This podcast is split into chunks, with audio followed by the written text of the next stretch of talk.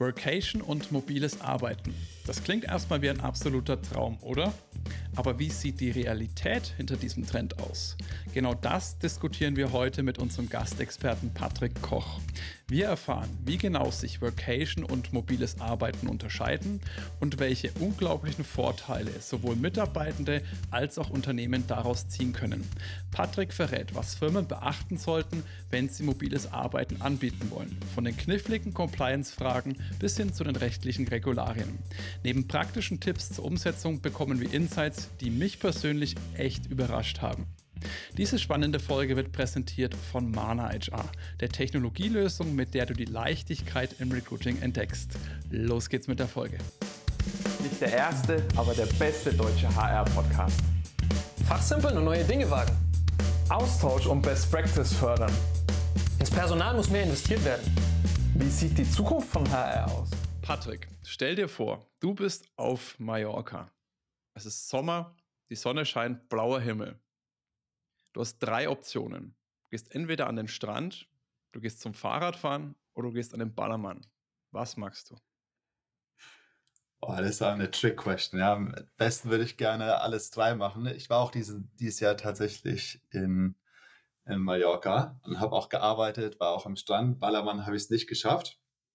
Also mein perfekter Tag wäre morgens aufzustehen, eine Runde Fahrrad zu fahren. Übrigens sehr zu empfehlen auf Mallorca. Ähm, dann ein bisschen zu arbeiten und dann irgendwie den Nachmittag genießen, auch irgendwie gerne am Strand. Sehr cool.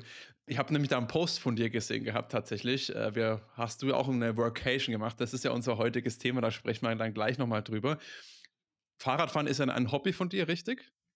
Absolut. Was war denn so die schönste Strecke, die du da jemals gefahren bist? War die auf Mallorca oder war das irgendwo anders? Ja, also Mallorca ist zum Fahrradfahren schon genial. Also da gibt es eine Strecke im Norden, nach Cap Formentor, da geht es den Berg hoch. Das ist eine, auch eine weltberühmte Strecke zum Rennradfahren. Die, die kann ich sehr empfehlen. Also wenn jemand auf Mallorca ist, irgendwie die, die Chance hat, dort Rennrad zu fahren, dann äh, zum Cap Formentor. Das ist sehr cool. Schon mein erster Impuls, weil ich habe mit Mallorca noch niemals Fahrradfahren irgendwie in Verbindung gebracht. Für mich ist das immer schöne Strände, ja. Äh, Ballermann ist jetzt nicht meins, aber gut, gibt es auch dort. Dementsprechend nochmal eine coole andere Idee. Das ist total verrückt übrigens. Also im, im Frühling und im Herbst ist ein richtiger Fahrradtourismus. Die ganzen Straßen voll von Rennradfahrern. Da gibt es auch verschiedene Rennen im Jahr. Also die ganzen Profis und Amateursportler, die, die fahren alle nach Mallorca zum Fahrradfahren. Mega. Ich, ich, das Einzige, was ich sportlich mit Mallorca noch weiß, ist, dass viele Leute auch Golf spielen gehen auf Mallorca, dass da wohl auch eine ganz gute, nennen wir es mal, Szene gibt auf Mallorca. Aber Fahrradfahren war mir gar noch nicht so bewusst. Aber klar, ja, das, das Klima ist wahrscheinlich auch ideal fürs Fahrradfahren dort. Ja, also im Sommer ist es zu heiß, also das, das macht keinen Sinn. Aber im Frühling oder im Herbst ist das genial. Zum heutigen Thema. Wir sprechen über Workation und mobiles Arbeiten. Ich glaube, das sind zwei Begriffe, die haben die meisten Leute da draußen und gerade unsere Hörerschaft sicherlich schon gehört. Aber was genau steht denn jetzt? Ist es genau das, beides das Gleiche? Worin unterscheidet sich das? Was ist denn wirklich Workation beziehungsweise mobiles Arbeiten? Ja, ist eigentlich ein Synonym, ist eigentlich beides das gleiche, eine Workation oder mobiles Arbeiten. Ich persönlich mag das Wort mobiles Arbeiten im Ausland ein bisschen lieber, weil Workation klingt immer so, dass jemand, Mitarbeiter, arbeitet und Urlaub gleichzeitig macht, irgendwie am, am Strand sitzt und Pina Colada trinkt. Aber eigentlich, wenn Mitarbeiter mobil aus dem Ausland arbeiten, ähm, dann machen die eigentlich genau das Gleiche wie im Homeoffice eben auch zu Hause ist, weil die werden da produktiv arbeiten. Also was ist eine Workation, beziehungsweise was ist mobiles Arbeiten im Ausland? Ist, wenn der Mitarbeiter entscheidet, für ein paar Tage, Wochen oder Monate im Ausland zu arbeiten, aber es eben privat initiiert ist. Und so unterscheidet sich das auch von einer Dienstreise. Eine Dienstreise gibt es immer einen geschäftlichen Grund, warum der Mitarbeiter ins Ausland geht, um eine Messe zu besuchen oder einen Kunden. Aber eine Vocation ist es rein privat initiiert. Genau. Und eben spätestens seit der äh, Corona-Pandemie ist eben sehr üblich geworden, dass Mitarbeiter das machen. Ich meine, Homeoffice ist, ist ja ziemlich groß geworden und viele Mitarbeiter sagen, okay, wenn ich jetzt auch im Homeoffice arbeiten kann, warum dann eben nicht ein paar Tage aus dem Ausland, zum Beispiel ähm, aus Mallorca? Entweder ähm, um dort irgendwie das Wetter zu genießen, aber viele Mitarbeiter nutzen es auch, wenn die Familie im Ausland haben oder, oder Freunde und dann eben die Chance zu nutzen, die auch zu besuchen und von dort aus zu arbeiten. Ist ja auch, also ich selbst war ja dieses Jahr auch ein bisschen im Außen unterwegs, da hat man ja gerade schon im Vorgespräch besprochen, was ich auch wirklich wieder eine super Erkenntnis fand, dass wenn man einfach mal ein anderes Setting hat, man bekommt einfach wieder ganz andere Ideen, der Kopf wird automatisch ein Stück weit frei, also es gibt so viele Vorteile, die aus, ja, sag mal, mobilen Arbeiten oder mal von woanders arbeiten äh, entstehen. Ist ja auch ein Thema, flexibles Arbeiten, mobiles Arbeiten, diese ganzen Thematiken, New Work, was immer und immer wichtiger wird. Man liest das immer mehr auf äh, Unternehmenskarriereseiten, auf den Stellenanzeigen, aber auch, dass die Leute darüber sprechen, beziehungsweise das vielleicht auch sich wünschen. Warum ist denn das den Leuten heutzutage so wichtig? Hast du da eine, eine Ahnung, warum das ja so wichtig geworden ist? Ja, absolut. Also man muss sich eben anschauen, heutzutage, was den Mitarbeitern wichtig, wenn sie ihren Arbeitgeber auswählen. Und in der Vergangenheit war es vielleicht irgendwie für einen Arbeitgeber zu arbeiten, die Jobstabilität bieten oder eine gute Brand haben. Aber heute sind es einfach wie andere Faktoren. Also heute geht es um flexibles Arbeiten, sei es ähm, Arbeitsortflexibilität oder Zeitflexibilität, spannende Aufgaben. Und da spielt eben Workation auch rein. Also tatsächlich, wenn man sich anschaut, was ist Mitarbeitern wichtig, gibt es eine ganz gute Studie von äh, McKinsey. So das, das Hauptentscheidungsfaktor für einen Job ist eigentlich oft dann Gehalt, also ist immer noch eine das wichtigste Benefits, aber direkt danach kommt eben flexibles Arbeiten. Das ist heute vor allem den Jüngeren wichtig und da spielt natürlich auch das Thema flexibles Arbeiten im Ausland äh, eine Rolle. Und so jetzt haben wir schon ein bisschen über die, die mitarbeitenden Seite gesprochen. Mich würde vor allem auch mal interessieren, was haben jetzt denn Unternehmen? Weil wir haben auch äh, einige ZuhörerInnen, die im HR-Bereich tätig sind, die sagen, ja, oh, das ist wichtig, wir haben das erkannt, wir müssen jetzt aber die Geschäftsleitung noch davon überzeugen. Was hat denn ein Unternehmen von dem Thema mobiles Arbeiten? Ja, am Ende ist es ein riesen äh, Employer-Branding-Thema und es hilft einmal, die existierenden Talente bei dem Unternehmen zu halten. Also wir sehen viele Unternehmen, die es nicht anbieten, gehen die, gehen die, die guten Talente eben zum, zum Wettbewerber, wo sie es eben können. Das heißt, wenn eben sowas ermöglicht wird, eine Workation, ist es einfacher, die, die Leute zu halten. Aber zweitens auch es ist wesentlich einfacher, Leute zu bekommen, wenn man eben Workations anbietet. Weil vielen Mitarbeitern ist heutzutage wichtig und wir hören auch immer mehr, dass es in Recruiting-Gesprächen auf dem Erstgespräch von Mitarbeitern direkt gefragt wird. Und ja, eben aus Management-Ebene muss man sich eben überlegen, wie schafft man es als Unternehmen, die besten Talente eben anzuziehen. Und da spielt es eben auch eine Rolle. Und vor allem, wenn man jüngere Talente anziehen will, spielt immer das Thema, wir reden ja ganz viel über New Work. Was heißt denn überhaupt New Work? Und da gehört eben auch Flexibilität dazu, aber da gehört eben auch dazu, dass Unternehmen den Mitarbeitern vertrauen. Also was wir oft sehen, ist auch, dass ähm, auf Vocations eingeführt wird, eben auch es Signal sagen, guck mal, wir vertrauen euch, dass ihr eure Arbeit macht, sei es eben im Büro, sei es zu Hause oder auch im Ausland und dadurch eben sehr gutes Unternehmensklima geschaffen wird. Da sprechen wir dann, du hast ja nochmal eine, eine Fallstrecke für so eine Workation mitgebracht, weil da gibt es ja auch einige, ja, ich nenne es mal Herausforderungen äh, auf Unternehmensseite, die äh, rechtlicher Basis sind, aber auch das Thema, du hast es gerade ein, ein Stichwort genannt, Vertrauen. Und das ist ja eine Sache, was ja, es kann jetzt zwar die Geschäftsleitung sagen, okay, wir machen das, wir vertrauen da den Mitarbeitenden, aber auch die Führungskräfte haben ja dadurch teilweise neue Herausforderungen, weil bisher ist man es halt gewohnt, dass man in, in einem Ort meistens noch gesessen war, wirklich im Büro, dadurch die Leute sieht. Beim Thema Homeoffice ist es ja schon mal weiter weg, wenn jetzt jemand noch Workation-mäßig oder mobiles Arbeiten im Ausland ist, ist es ja noch weiter weg. Im allerkrassesten Fall vielleicht in einer komplett anderen Zeitzone noch dazu gesehen.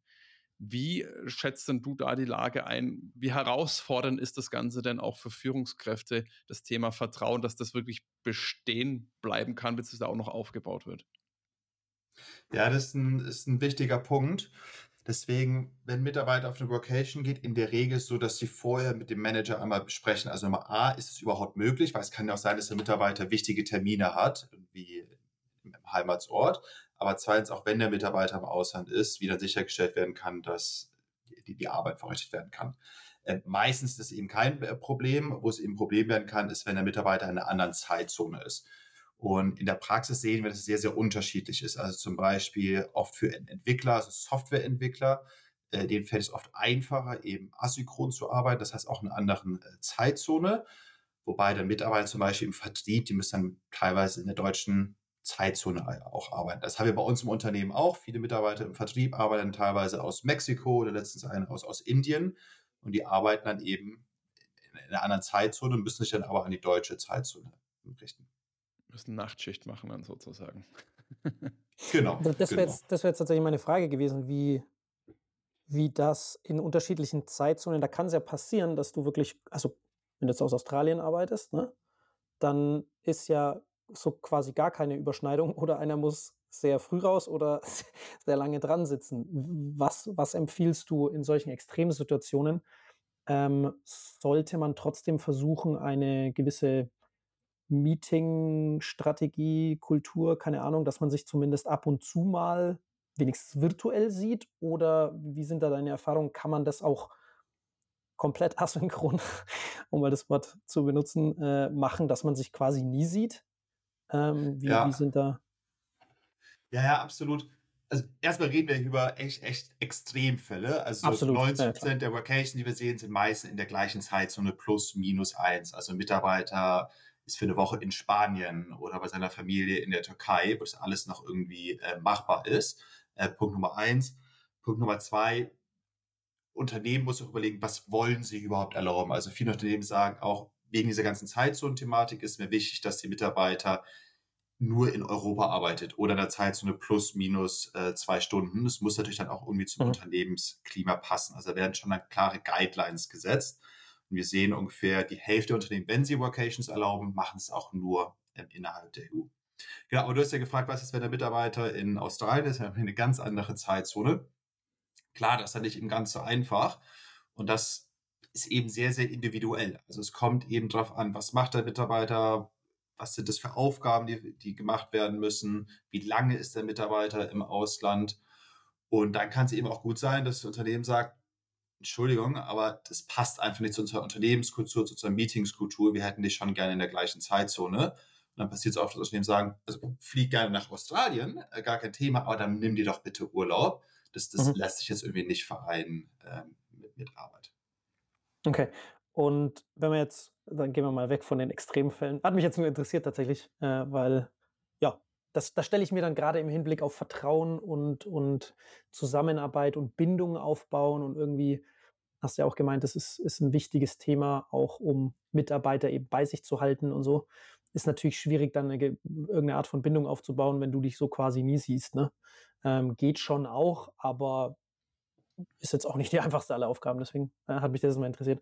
Wenn ich jetzt, Nee, das stimmt. Ja. ja, nicht so, Das stimmt. Also ein Unternehmen, also Unternehmen, die überlegen, wir wollen jetzt Workations offiziell als Benefit einführen, die müssen echt mal zwei Fragen stellen. Also die erste Frage ist, was möchte ich denn überhaupt erlauben für Company Policy? Und dann geht es immer darum, wie viele Tage im Jahr möchte ich erlauben und, und welche Länder. Und das ist natürlich jedes Unternehmen auch anders. Vielleicht Unternehmen, die eine starke Office-Präsenz haben, die erlauben dann vielleicht 20 oder 30 Tage im Jahr. Während andere Unternehmen, die remote-only sind, die sind gewohnt eben asynchron zu arbeiten, die bieten vielleicht 180 Tage im Jahr. Also das eine, was möchte ein Unternehmen überhaupt anbieten, was passt zur Firmen-DNA? Und das zweite sind dann, wie gehe ich mit den ganzen Compliance-Risiken um? Ähm, aber das ist nochmal noch ein anderes Thema. Mhm. Cool, das heißt, du hast jetzt, äh, also die, welche, welche Länder, da habe ich tatsächlich noch nie drüber nachgedacht, äh, macht aber natürlich total Sinn mit der Zeitverschiebungsthematik, dass man sich das auch überlegt, nicht nur wie oft und ja, äh, in welchem Umfang und so, sondern auch, auch in, in welche Länder. Ähm, das finde ich ganz cool. Und wenn man jetzt hergeht, okay, ich will, da, will damit anfangen, was sind denn so die, das sind ja jetzt relativ, ja, Hard Facts, sage ich mal, das ist relativ klar. Was sind denn so andere strategische Maßnahmen, die man so ergreifen muss, um sowas jemandem, einem Mitarbeiter ermöglichen zu können, dass der vom Ausland arbeitet? Ja. Also das erste ist einmal klare Guidelines zu setzen, was denn überhaupt möglich, also Anzahl der Tage und auch die Länder und das dann richtig zu tracken. Mhm. Äh, Das zweite ist, man muss sich darüber Gedanken machen, wie schafft man es denn, dass die Mitarbeiter im Ausland rechtskonform ähm, arbeiten können, weil es tatsächlich nicht so einfach. Also es gibt verschiedene Compliance-Themen, zum Beispiel steuerlicher Natur, Arbeitsrecht, Datensicherheit, Sozialversicherung, EU-Entsenderegeln, äh, Visum, Auslandskrankenversicherung und, und, und. Also sind alles so Compliance-Fallen, die sollte man sich vorher anschauen.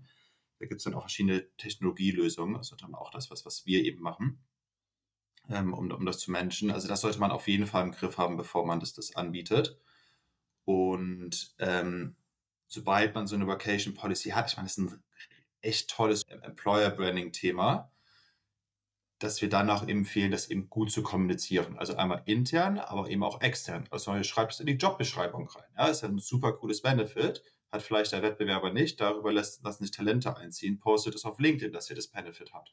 Lebt es aber auch intern, weil es ist unglaublich, was das, was das im Employer Branding hilft, am intern eben die Talente zu halten, aber dann auch eben auch neue Kandidaten zu finden. Das ist die Kommunikation angesprochen, sorry. Du hast die genau, Kommunikation, Kommunikation, ja. Genau, du hast die Kommunikation angesprochen. Ist das für jeden Mitarbeiter was? Beziehungsweise würdest du, ihr seid ja fully remote, glaube ich, wenn ich es richtig verstanden habe, ne? Ähm, ja, ist, wir bei Workflex sind fully remote. Genau, ist das für, habt ihr da schon äh, festgestellt, dass das für manche Typen auch einfach nichts ist, beziehungsweise für oder bei, bei Kunden von euch, dass, äh, dass das schiefgegangen ist, in Anführungsstrichen, dass das nicht funktioniert hat? Ja, also schiefgegangen haben wir ehrlich gesagt ähm, noch, noch nie mitbekommen. Also das ist wirklich gesagt, es hat jetzt gar nicht geklappt. Mhm. Aber wir merken natürlich schon Tendenzen, Mitarbeiter, die es öfters nutzen und weniger nutzen. Also solche ganz klare Tendenz ist, jüngere Mitarbeiter, die vielleicht auch noch keine Familie mit, mit Kindern haben, für die es wesentlich einfacher im Ausland zu mhm. arbeiten. Zweite Tendenz, die wir sehen, Mitarbeiter mit internationalem Hintergrund, die Familie vielleicht im Ausland haben, die tendieren auch dazu, eben das Benefit zu nutzen, um eben ähm, Familie zu nutzen. Und das Dritte, was wir sehen, dass es immer auch so ein bisschen drauf ankommt, in welchem Bereich arbeitet der, der Mitarbeiter. Also vielleicht in Unternehmen, in der Kreativbranche oder zum Beispiel im, in der Unternehmensberatung ist ja oft so, dass Mitarbeiter in einem Team Probleme lösen. Natürlich wesentlich schwieriger, das dann remote zu machen. Da ist eine Office-Präsenz schon sehr wichtig. Während mhm. zum Beispiel in der Softwareentwicklung etc. ist es wesentlich einfacher. Und da sieht man dann eben schon, auch jetzt bei uns in der Nutzung in der Plattform, äh, unterschiedliche Verhaltensmuster. Mhm. Ich habe meine Frage jetzt mal kurz zurückgehalten. Mich würde generell, wir haben das Thema rechtliche Basis auch äh, angesprochen mit den ganzen Compliance-Thematiken. Gibt es da eine, eine rechtliche Unterscheidung zwischen mobilen Arbeiten und Remote Work? Also wo man sagt, okay, wenn man so und so viele Tage am Stück im Ausland ist, ist es noch mobiles Arbeiten, weil das, glaube ich, ja wahrscheinlich weniger rechtlichen Aufwand hat, als wenn man wirklich komplett remote in einem, fest in einem anderen Land sitzt und dort arbeitet, richtig? Ja, das macht einen Unterschied. Also compliance-technisch ist es ein Riesenunterschied. Und Compliance bei Workation ist auch nicht immer ganz einfach, weil die ganzen Regularien wurden nicht für eine Welt geschrieben, die wir heute kennen, dass Mitarbeiter eben äh, von zu Hause arbeiten oder eben Ausland. Ähm, deswegen ist es tatsächlich ziemlich, ziemlich komplex. Da sollte man schon, schon genau hinschauen. Gibt es dann eine gewisse Tagessatz, wo man sagt, okay, bis so und so viel Tagen oder woran wird es dann gemessen, was jetzt als Remote Work und was als mobiles Arbeiten gilt? Ein riesiges Dankeschön an jeden einzelnen von euch, die bzw. der uns zuhört. Eure Treue und Begeisterung sind die Motivation für unseren Podcast und ich bin wirklich überwältigt von eurer Unterstützung. Wir haben bemerkt, dass ein gutes Drittel unserer wunderbaren HörerInnen bereits den Schritt gemacht hat und uns abonniert. Ihr seid fantastisch. An alle anderen, wir würden uns riesig freuen, wenn ihr euch eine Sekunde Zeit nehmt und auf Abonnieren klickt und Teil unserer wachsenden Podcast-Familie werdet. Eure Unterstützung lässt unsere Community weiter wachsen und zaubert uns ein Lächeln ins Gesicht. Danke und weiter geht's. Ja, ja, das ist relativ einfach. Also wir müssen immer unterscheiden, ist der Mitarbeiter temporär im Ausland? Und temporär ist, also theoretisch maximal 183 Tage im Jahr. Alles drüber ist bei Definition permanent im, im Ausland. Und das macht dann eben in der Compliance auch einen wesentlichen Unterschied. Also wenn du jetzt eben länger als ein halbes Jahr im Ausland bist, dann verlegst du auch deinen Lebensmittelpunkt. Also zum Beispiel, Dominik, wenn du jetzt irgendwie nach Spanien bist, irgendwie neun Monate im, im, im Jahr, dann hast du mehr deinen Lebensmittelpunkt in Deutschland, sondern eben in Spanien. Das heißt, du brauchst auch einen spanischen Arbeitsvertrag, musst dann die Sozialversicherung etc. Das ist das ganze Thema permanent. Wenn du nur temporär im Ausland bist, äh, da bleibst du in, in der Regel in der deutschen Sozialversicherung, behältst ein deutsches Gehalt. Das sind dann nochmal andere Compliance-Themen, äh, die wichtig sind. Und ja, also ganz viele reden immer über diese 183 Tage. Das ist die Theorie. In, in der Praxis gibt es aber schon Unterschiede. Also es ist in jedem Land ein bisschen anders.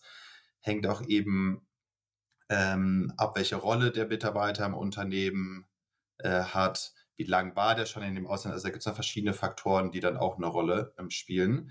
Das heißt, man kann das gar nicht so allgemein beantworten. Man muss sich eigentlich in der Regel immer den, den Einzelfall anschauen. Mhm. Hat das Ganze dann mit, wo die Person sich, sage ich mal, auffällt zu tun oder auch wo der Wohnsitz ist? Weil ich frage mich jetzt gerade, wenn man jetzt mal in einem praktischen Fall, da ist ja immer alles ein bisschen anders, als es vielleicht in der Theorie ist ich bin mehr als 183 Tage im Ausland, arbeite von da, habe aber weiterhin meinen Wohnsitz, ich bin eben nicht in Spanien, sondern ich bin hier weiterhin in Nürnberg angemeldet. Wie ist denn das Ganze dann? Ja, dann wird es eben komplex. Also Unternehmen, vielleicht nochmal zu, zurück zu den Basics. Also wenn wir über Compliance sprechen, über was sprechen wir denn überhaupt? Also das größte Problem ist eigentlich, für, für dem Unternehmen Angst haben, ist die Betriebsstätten-Thematik. Das Mitarbeiter im Ausland arbeiten, zum Beispiel in Spanien, und ganz unabsichtlich, ohne dass es jemand machen wollte, wird da eben eine Betriebsstätte gegründet. Das ist zum Beispiel so Worst-Case-Szenario, ähm, weil dann meistens hängt es irgendwie mit Strafen zusammen, aber viel schlimmer, ähm, es müssen dann irgendwie Anwälte beauftragt werden im Heimatsland, im Zielland, irgendwelche Accountants und dann eine Betriebsstätte zu gründen und dann wird es richtig, richtig teuer. Also das möchte man vermeiden. Das ist so das, das Hauptthema, wenn wir über Compliance sprechen. Darf ich ganz kurz einhaken? Ich würde nochmal zum Verständnis, eine Betriebsstätte gründen heißt es, wenn jemand länger als 183 Tage im Ausland ist, wird das automatisch eine Betriebsstätte gegründet? Habe ich das richtig verstanden? Dann auf jeden Fall. Okay. Es kann aber auch schon vorher passieren. Interessant. Und, und, und ja, das hängt eben ein bisschen davon ab. Also, was wir uns immer anschauen müssen, äh, wir sprechen jetzt gerade nur über dieses ganze Betriebsstätten-Thema. Da gibt es noch ganz viele andere Compliance-Risiken, kommen wir gleich zu. Aber im Betriebsstättenthema gibt es einmal Unterschiede in den Ländern. Also zum Beispiel Indien, Österreich, äh, Frankreich sind bekannt dafür, sehr, sehr genau hinzuschauen. Und jedenfalls schon unter 183 Tagen kann da eine Betriebsstätte gegründet werden. Zum Beispiel, ähm, wenn der Geschäftsführer sich länger in dem Land aufhält, dort ähm, wichtige Verträge unterschreibt oder verhandelt, ist, etc. Also das müssen wir mal anschauen, um welches Land reden wir tatsächlich. Dann, genau, wie gesagt, von Position von dem Mitarbeiter. Das macht den Unterschied. Ist es der Geschäftsführer, der jetzt im Ausland ist, oder ist es eben nur ein Praktikant? Ähm, und auch was macht der, was, was macht der äh, Mitarbeiter im Ausland? Ist er dafür eine Vacation oder ist es eine Geschäftsreise oder kombiniert? Also deswegen ist es gar nicht so einfach zu beantworten wann ist jetzt dieser Threshold erreicht. Das heißt, man immer sich im Einzelfall eben anschauen. Und ja, äh, Manuel guckt schon so ganz gelangweilt. Es ist leider so, ein sehr langweiliges Thema und einfach sehr, sehr komplex. Es ist was für irgendwie Juristen und deswegen fällt es eben auch vielen Unternehmen so schwer, äh, mit diesem ganzen Thema ähm, umzugehen. Weil eigentlich will man die Mitarbeiter ja nur erlauben, irgendwie im Ausland zu arbeiten aber dann ist man irgendwie im HR und dann plötzlich muss man sich mit dem Thema Betriebsstätte beschäftigen, Sozialversicherungen, Arbeitssicherheit und ich meine, wir sind ja alles keine Juristen ähm, und, und, das macht das Thema eben, eben, sehr komplex, aber es ist eben ja trotzdem wichtig, dass man sich damit beschäftigt. Ich weiß verstehen, ich habe nicht gelangweilt geguckt, sondern mir wurde, mir wurde klar, dass das tatsächlich äh, gar nicht so einfach und äh, ich meine, wir sind ja selbst davon betroffen. Äh, der Domi war jetzt im Ausland äh, eine Weile weiß nicht, war, waren jetzt, glaube ich, keine 183 83 mhm. Tage. Die, die Grenze habe ich ähm, nicht erreicht. Naja, aber äh, ja, war aus auch Eigeninteresse ganz, fragen wir. Ja, genau, war auch, war auch ganz klar nicht irgendwie Business, sondern war Workation-mäßig. Bei mir war das ähnlich. Ich war in der Türkei ähm, und wir haben von dort aus gearbeitet. Zwei Monate waren es auch keine 183 Tage. Aber das, das sind dann so Sachen, äh, das macht zu einem noch größeren Benefit fürs Unternehmen und man sollte das dann schon äh, auch nutzen im Endeffekt, wenn man, wenn man diese ganzen Themen dann auch angeht und es ordentlich ermöglicht, was ja wichtig ist, ne? gerade zu Versicherungsthematiken. Jo, wenn du im Ausland bist und äh, dir dann halt irgendwas tust, dann ist es blöd, wenn du dann nicht versichert bist. Ähm, deswegen, ja, sollte man das dann Absolut. auch im Endeffekt entsprechend einsetzen äh, für die Mitarbeiterbindung, für die Employer Brand, was wir, was du da alles vorhin genannt hast, das ist dann eben umso wichtiger, dass man das ja auch komplett und voll ausschöpft, dieses Potenzial, was es, was es dann hergibt. Ja. ja, klar. Ich will auch ehrlich sein, also nur weil es ein Mitarbeiter mal zwei Wochen im Ausland gearbeitet hat, heißt nicht, dass jetzt sofort eine Betriebsstätte gegründet wird, dass da irgendwelche Klar. Risiken anfallen. Das Thema ist nur, es gibt einmal das theoretische Risiko einmal das praktische Risiko. Also das theoretische Risiko ist dann schon da, aber man muss natürlich erstmal erwischt werden, muss natürlich erstmal irgendwie was äh, passieren. In den meisten ja. Fällen äh, passiert natürlich nichts, aber wenn ein Unternehmen eben mehrere Mitarbeiter hat, die über das Jahr im Ausland arbeiten, und es werden irgendwie Dutzende oder sogar Hunderte, dann Gesetz der großen Zahlen ist nur eine Frage der Zeit, bis was passiert. Und wir hören jede Woche Fälle von Unternehmen, wo irgendwas passiert ist. Das steht natürlich dann meistens nicht irgendwie, Unternehmen veröffentlichen dann keine Pressemitteilung etc., sondern ähm, wenn man in der, in, der, in der, Branche hat, so unter der Hand hört man da schon so einiges, dass dann tatsächlich auch irgendwie Behörden durch die Coworking Spaces gehen oder durch die Cafés, also viel in Belgien, Frankreich, Österreich. Ähm, das wäre jetzt nämlich tatsächlich meine Frage gewesen, wie, du hast es, äh, glaube ich, formuliert, die schauen da genauer hin, wie genau das aussieht. Das heißt, da gibt es wirklich Leute von Behörden, die dann, ja klar, Coworking Spaces, so diese Anlaufstellen, wo die meisten Leute sich dann aufhalten zum Arbeiten. Interessant. Und fragen dann, wie lange die da sind und warum sie da sind oder was. Ja, genau. Genau, die erste Frage ist, was machst du hier überhaupt? Und dann ist auch oft wichtig, dass die Mitarbeiter die richtigen Dokumente zeigen. Also zum Beispiel, wenn jetzt ein Mitarbeiter in Frankreich ist, ist wichtig, dass der Mitarbeiter eine 1-Bescheinigung äh, vorweisen kann. Die muss vor Reiseantritt beantragt werden. Ähm, tatsächlich bei einer Geschäftsreise gibt es die EU-Entsenderegel, braucht man ein Posted Worker Directive, eine, eine Bescheinigung. Äh, in der Schweiz achten die da sehr drauf. Da gehen die teilweise auch durch die Büros und kontrollieren das. Ähm, das sorry, ich muss da immer wieder so ein bisschen reingrätschen, weil es ist für mich ja komplett neue Sachen sind, die, die ich gerade da also an der einen oder anderen Stelle höre. Das heißt, ich brauche nochmal, obwohl ja innerhalb der EU kann ich mich ja frei bewegen, wie ich möchte, ich brauche nochmal eine Bescheinigung, um von dort aus zu arbeiten. Ja, genau. Ja, Verzeihung, ich bin manchmal so tief im Detail drin. Ähm, aber nochmal zurück zu Basics. Genau. Also immer wenn Mitarbeiter im Ausland ist, sei es auch nur ein Tag oder sowas, laut Gesetz braucht der Mitarbeiter eine sogenannte A1-Bescheinigung. Ähm, das kann, muss ein Unternehmen vorher beantragen bei der Krankenversicherung oder bei der Rentenversicherung und es bescheinigt, dass der Mitarbeiter in der deutschen Sozialversicherung ist. Das heißt, wenn der Mitarbeiter mhm. Deut im Ausland ist, jetzt nehmen wir wieder Spanien als Beispiel, dass er dann nicht in das spanische Sozialversicherungssystem fällt. Und das wird eben auch, auch teilweise kontrolliert. Und das ist auch bei Dienstreisen so? Da ist es was anderes, hast du gesagt, aber da braucht man auch irgendwas. Bei der Dienstreise braucht man auch die A1-Bescheinigung. Bei der Dienstreise gibt es noch etwas weiteres, ähm, also in Englisch PWD, Posted Workers Directive oder in Deutsch EU-Entsenderegelung.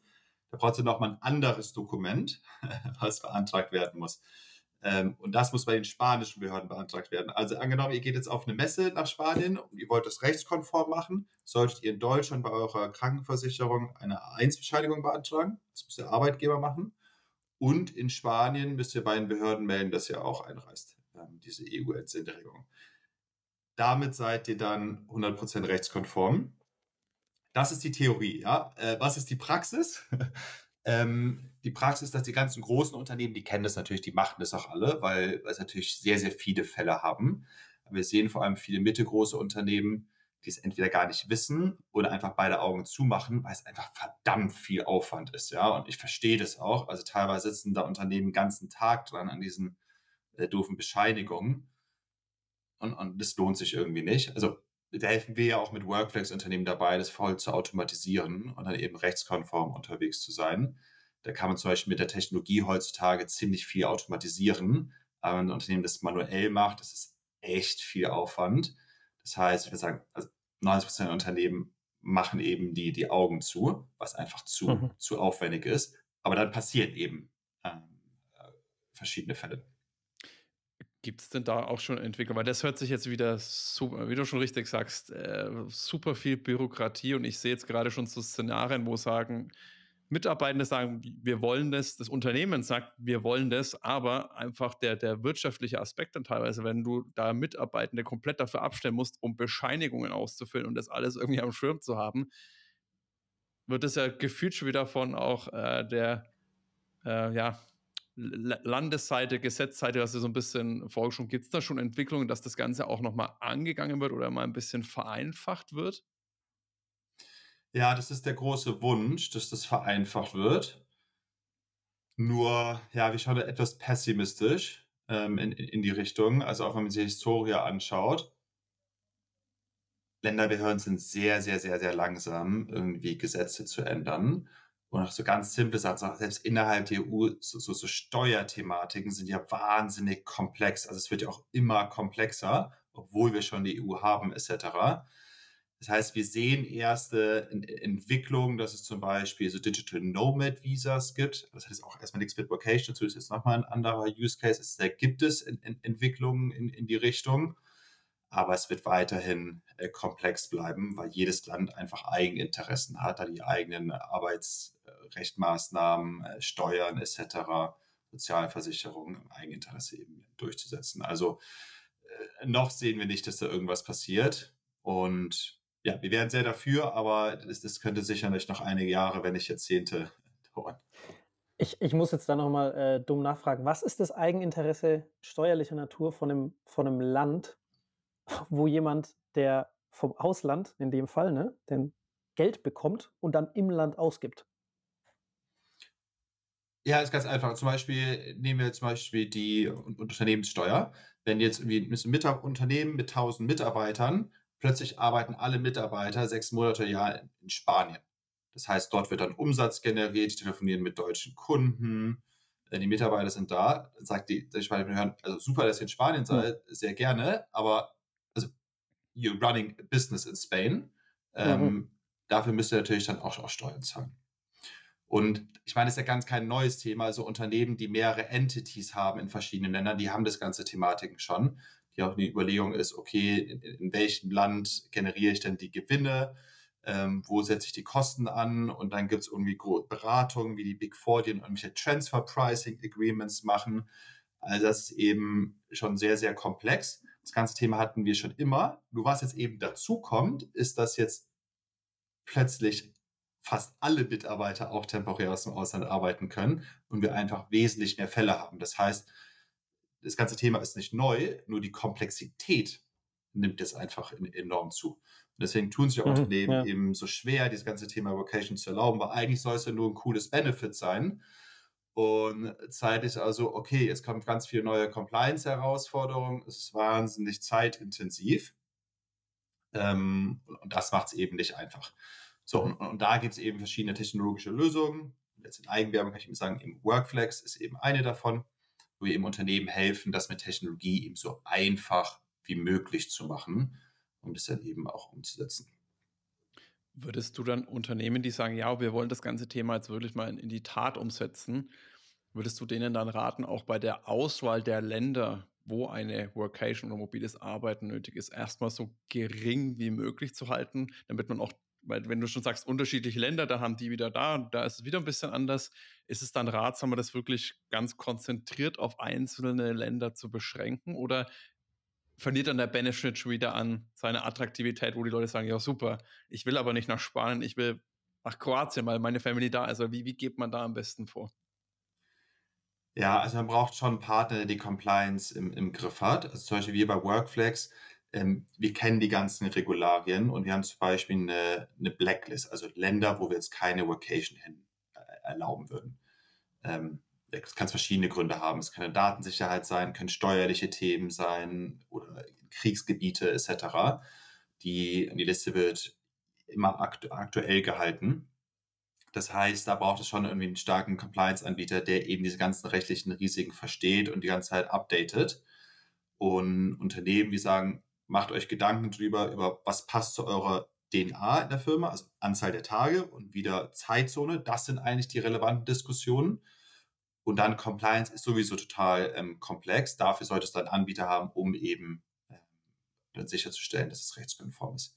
Und vielleicht so ein bisschen aus der Praxis, was wir eben sehen, denn wir reden hier viel über Risiken. Die, die gute Nachricht ist, dass so in 90 oder 95 Prozent der Fälle kriegt man das alles rechtskonform hin. Ja? Wenn wir irgendwie eine Eins-Bescheinigung machen und sich Steuerthematiken vorher anschauen, alles kein Thema. Aber es gibt dann eben doch fünf bis zehn Prozent der Fälle, wo wir sehen, okay, Moment mal, hier ist echt ein großes Risiko. Ähm, das jetzt zu beheben, würde echt teuer werden. Da empfehlen wir den Unternehmen zu sagen, also guckt her, ihr bietet ja ein tolles Benefit an. Ähm, in 90, 95 Prozent der Fälle erlaubt es, wo wir das rechtskonform einfach sicherstellen können. Aber in den Fällen, wo es einfach nicht möglich ist, sagt die Mitarbeiter, geht gerne ins Ausland, aber bitte macht doch dann äh, Urlaub. Wenn jetzt ein Unternehmen einen Partner wie euch an der Seite hat, was würdest du denn sagen, wie viel Aufwand seitens des Unternehmens oder wie viel Kapazität, Zeit musste da noch mitgebracht werden, dass man das wirklich sinnhaftig dann umsetzen kann, auch wegen mit einem Partner wie euch an der Seite. Kannst du mir da nochmal einen kleinen Einblick geben? Ja, klar. Also wir bei Workflex machen es so einfach wie möglich. Das funktioniert so, dass jeder Mitarbeiter bekommt Zugang zu Workflex und kann dann innerhalb von unserer Softwarelösung beantragen, im Ausland zu arbeiten.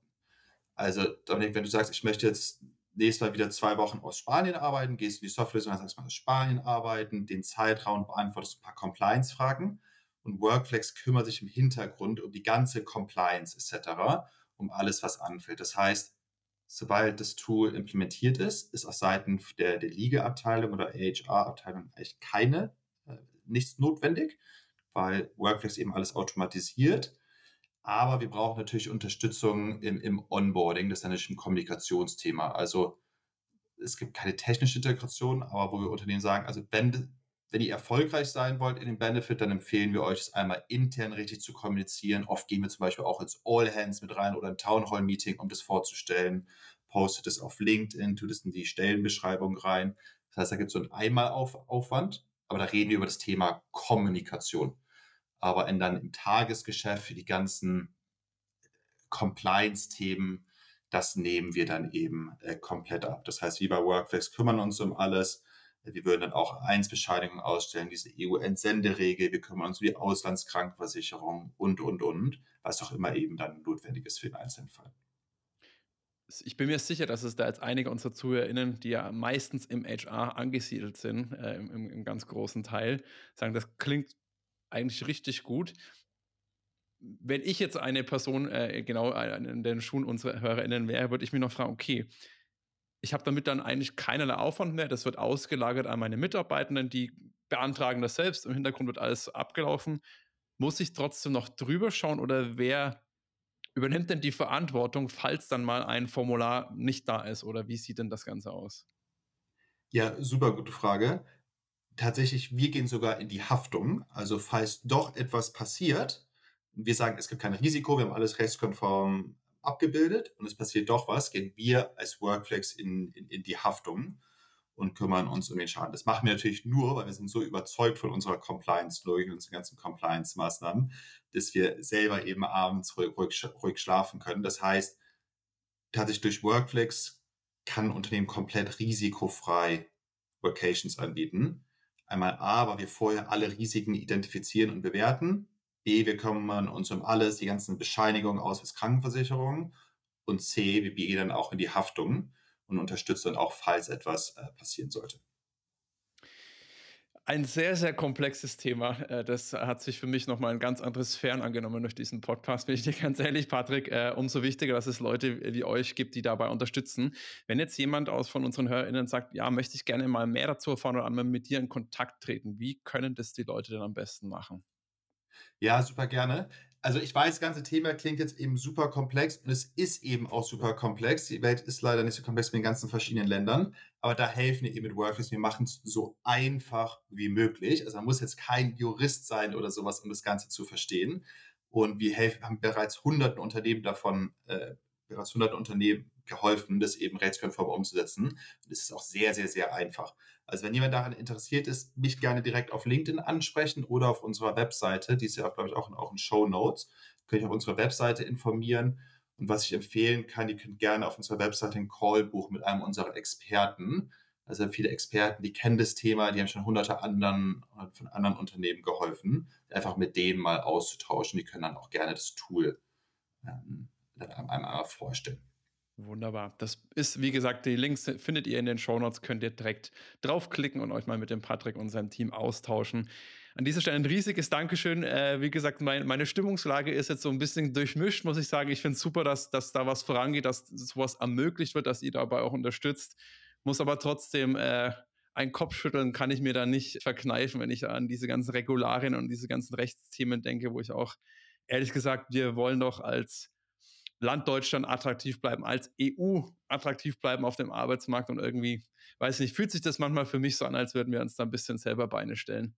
Äh, da bin ich, würde mich mal interessieren, wie das in anderen Ländern, USA und sonstigen, ob die da auch sich so viele Hürden einbauen oder ob es da ein bisschen anders abläuft. Aber ja, danke, danke für deine ganzen Impulse und schön, dass du da warst, Patrick. Ja, tausend Dank für die Einladung. Yes, ja, ich muss mich auch bedanken. Äh, wie gesagt, das hat auch bei mir nochmal ein paar gedankliche Türen geöffnet. Äh, das ist sau wichtig, dass man sich damit auseinandersetzt. Gerade auch wir machen das ja. Ne? Ich bin gerade in Hamburg, mhm. arbeite von hier aus, das ist jetzt zum Glück Deutschland, dementsprechend habe ich diese ganzen Compliance-Nummern nicht.